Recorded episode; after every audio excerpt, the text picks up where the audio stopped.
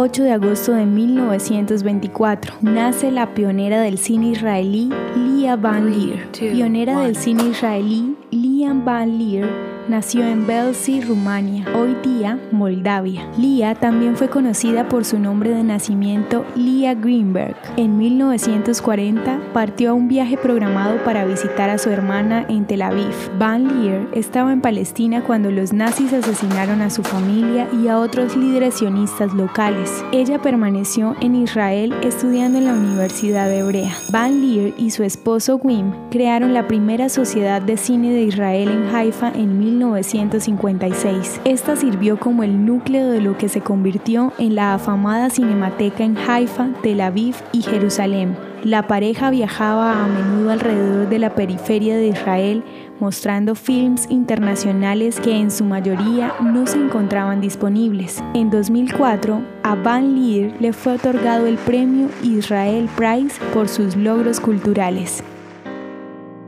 ¿Te gustaría recibir estos audios en tu WhatsApp? Compartimos nuevos episodios todos los días. Suscríbete sin costo alguno ingresando a www.hoyenlahistoriadeisrael.com.